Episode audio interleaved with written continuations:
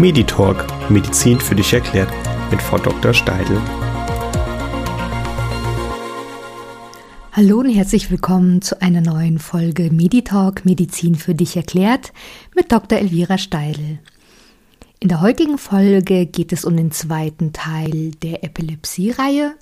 In der ersten Folge haben wir bereits die Grundlagen zur Epilepsie erklärt und jetzt gehen wir mit weiteren Themen in die Tiefe. Dieser Podcast wird unterstützt von ESA GmbH und wir bedanken uns ganz herzlich für diese Unterstützung. Los geht's!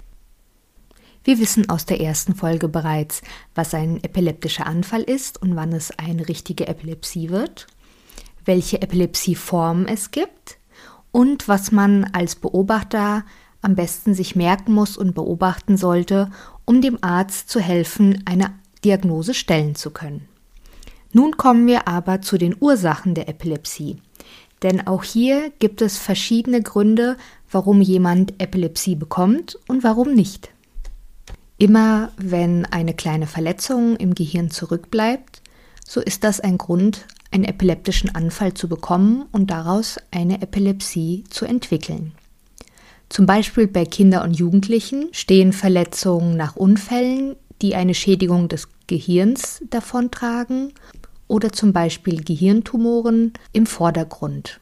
Bei Erwachsenen und älteren Menschen sind es in der Regel Durchblutungsstörungen oder Schlaganfälle, die eine kleine Narbe im Gehirn hinterlassen und somit ein Epilepsiepotenzial auslösen können.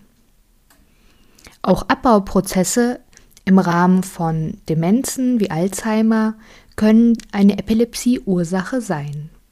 Bei Kleinkindern im Säuglingsalter werden immer wieder Fieberkrämpfe gesehen.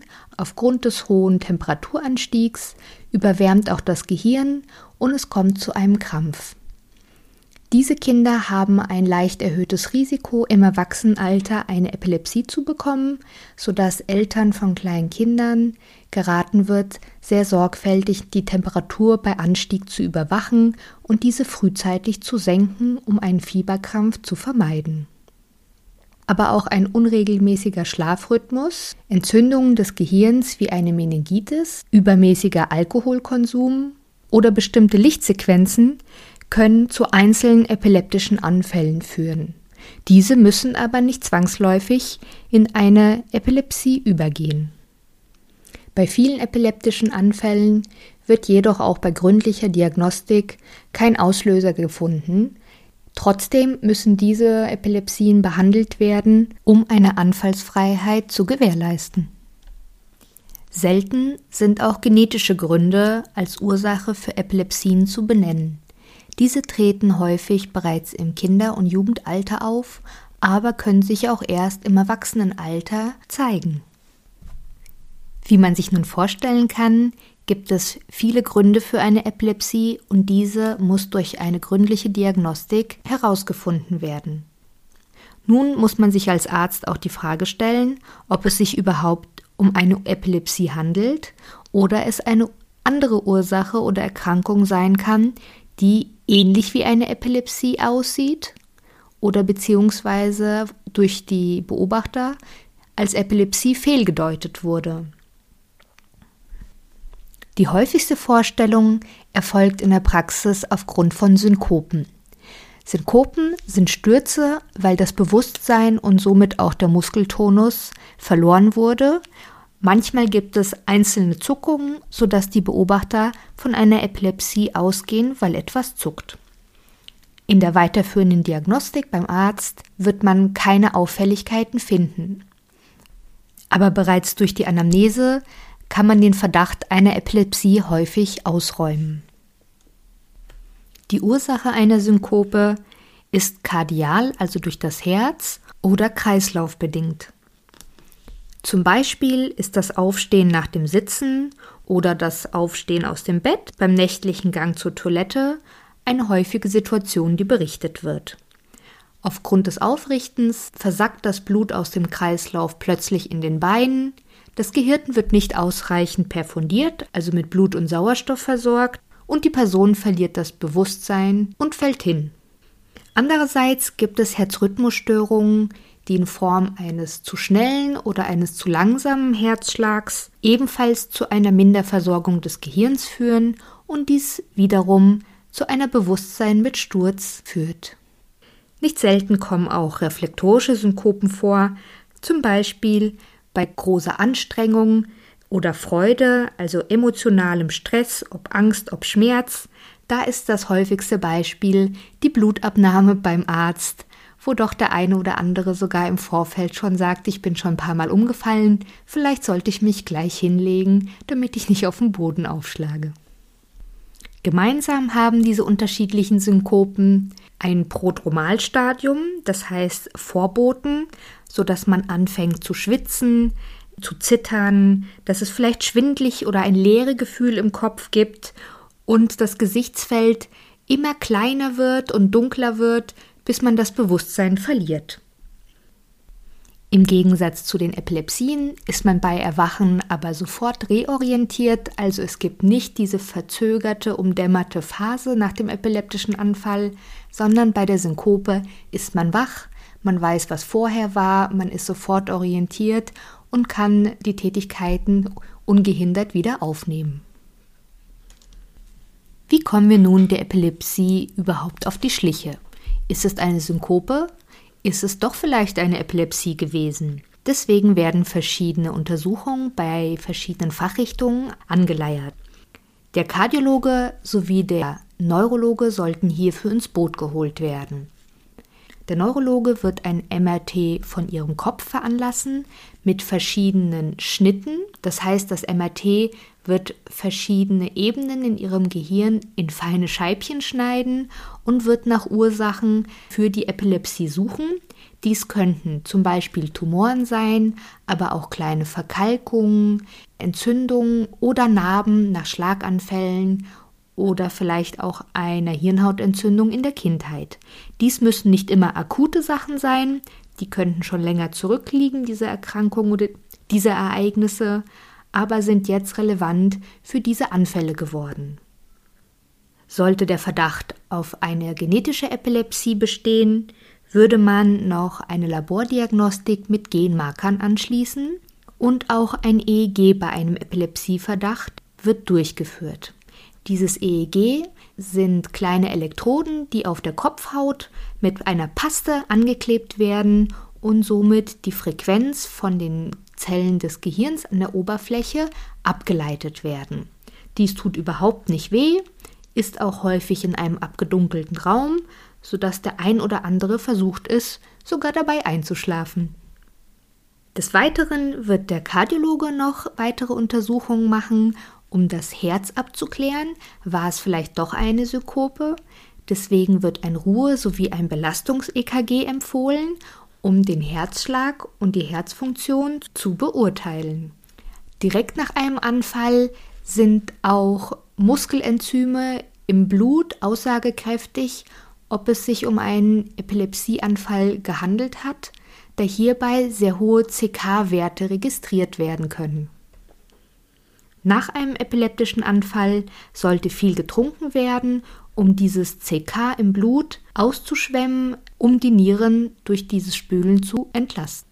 Sollte der Verdacht auf eine entzündliche Ursache aufkommen, so ist ein stationärer Aufenthalt zu einer Liquoruntersuchung, also einer Nervenwasseruntersuchung, erforderlich, um Entzündungszellen in dem Nervenwasser sehen zu können. Dies ist in der Regel ein Aufenthalt von einer Nacht und wird mit einer ganz, ganz kleinen Nadel im unteren Rückenbereich etwas Nervenwasser entnommen und mit einem kleinen Pflaster wieder verschlossen. Therapeutisch haben wir mittlerweile viele Medikamente, die Epilepsien gut in Schach halten. Die Hälfte aller Epilepsien wird mit einer Monotherapie, also eine Therapie mit nur einer Tablette, anfallsfrei. Die andere Hälfte benötigt ein zweites Medikament, somit dass das erste gegen ein anderes ausgetauscht wird. Und von dieser Hälfte wieder die Hälfte benötigt eine Kombination mit zwei oder drei Medikamenten. Es ist sinnvoll, die Dosis nicht maximal auszureizen, weil dies wieder zu Nebenwirkungen führen kann, sondern bei weiteren Anfällen eine Kombination mit einem zweiten Präparat zu verstärken. Wir wissen, dass die Antikonvulsiva, also die Medikamente gegen Epilepsie, sich gegenseitig beeinflussen und verstärken, sodass somit Dosierungen eingespart werden können. Aber auch andere Medikamente aus anderen medizinischen Bereichen beeinflussen die Antidepressiva und führen zu Wirkbeeinflussungen, sodass bitte immer mit dem Neurologen Rücksprache gehalten werden sollte, wenn neue Medikamente durch den Hausarzt oder andere Ärzte angesetzt werden. Eine antiepileptische Therapie ist in der Regel eine lebenslange Therapie, da die Ursache selten durch eine Operation beseitigt werden kann. Aber wir wissen, dass diese Medikamente an sich ein sehr gutes Nebenwirkungsprofil haben, also es sehr selten und nur geringe Nebenwirkungen macht und dass sie auch interaktionsarm sind, das heißt auf andere Medikamente nicht negativ einwirken. Bestimmte Epilepsieformen, wie zum Beispiel die Temporallappenepilepsie, werden operativ behandelt oder auch Ursachen wie Hirntumoren, Meningiome, die als Ursache der epileptischen Anfälle gefunden werden, sind operativ zu behandeln. Häufig sieht man nach Operationen am Gehirn, Verletzungen des Gehirns oder auch nach Schlaganfällen, dass eine Therapie mit Antikonvulsiva eingeleitet werden muss, weil ein Krampf befürchtet und das prophylaktisch gegeben wird. Eine komplette Aufzählung aller antikonvulsiver Medikamente würde den Rahmen dieses Podcasts sprengen. Als grobe Erklärung, warum man Einzel- und Kombinationstherapien verwendet, ist vielleicht, dass es verschiedene Rezeptoren am Gehirn gibt, die durch diese Medikamente angesteuert werden, sodass es sinnvoll ist, wenn ein Medikament bereits einen Rezeptor abdeckt, ein zweites auszuwählen, was andere Rezeptoren ansteuert und somit eine größere Unterdrückung des Epilepsiepotenzials bewirkt. Abschließend noch eine kleine Erläuterung zu Fahrverboten oder Fahreignung bei epileptischen Anfällen. Dies ist so geregelt, dass bei einem ersten Anfall, der provoziert ist, also zum Beispiel bei Schlafentzug, bei Alkoholkonsum, ein Fahrverbot von drei Monaten ausgesprochen wird, sollte keine Provokation zu einem Anfall geführt haben, aber noch keine Ursache erkennbar ist, sind sechs Monate auszusprechen. Sollte in der Diagnostik eine handfeste Epilepsie diagnostiziert worden sein, so ist das Fahrverbot für ein Jahr auszusprechen.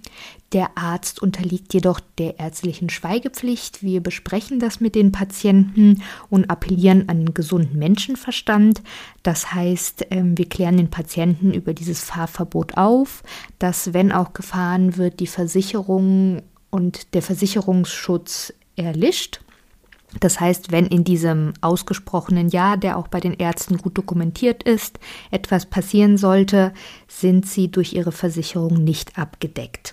Generell wird das nicht an die Polizei von den Ärzten gemeldet, außer wir haben wirklich die Sorge, dass sie Fremde gefährden könnten oder auch sich in Gefahr bringen. Das tritt jedoch sehr selten ein, dass Ärzte die ärztliche Schweigepflicht brechen müssen und dies einer Behörde melden.